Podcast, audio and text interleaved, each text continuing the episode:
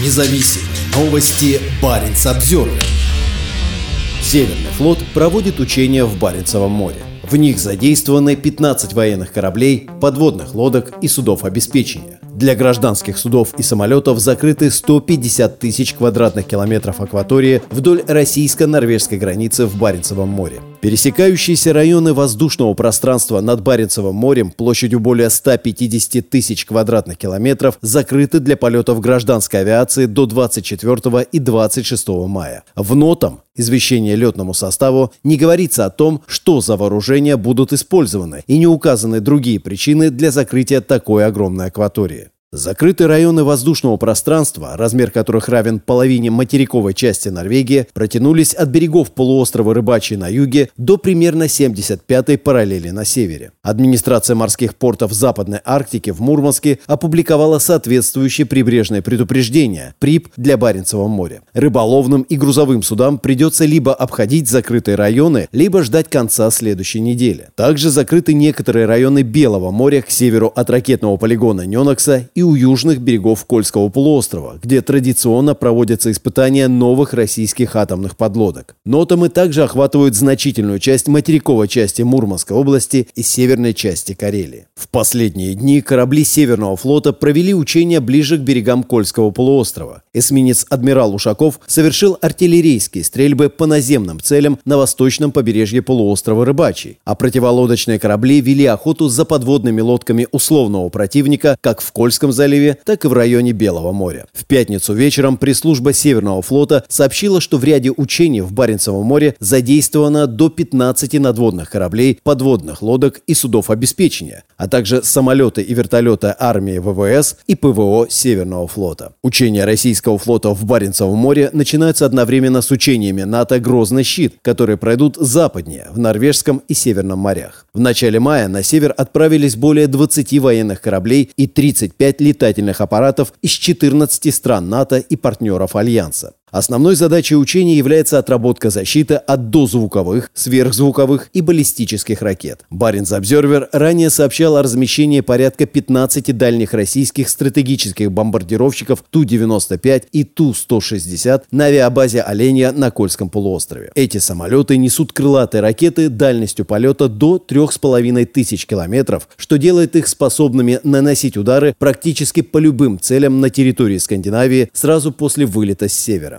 В мае эти бомбардировщики несколько раз участвовали в ракетных ударах по территории Украины, в том числе по Киеву. 29 мая Норвегия, Финляндия и Швеция начинают крупнейшие в этом году в Западной Европе учения истребительной авиации «Арктический вызов».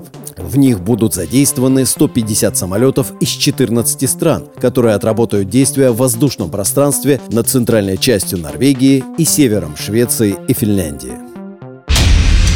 Независимые новости. Барин обзор.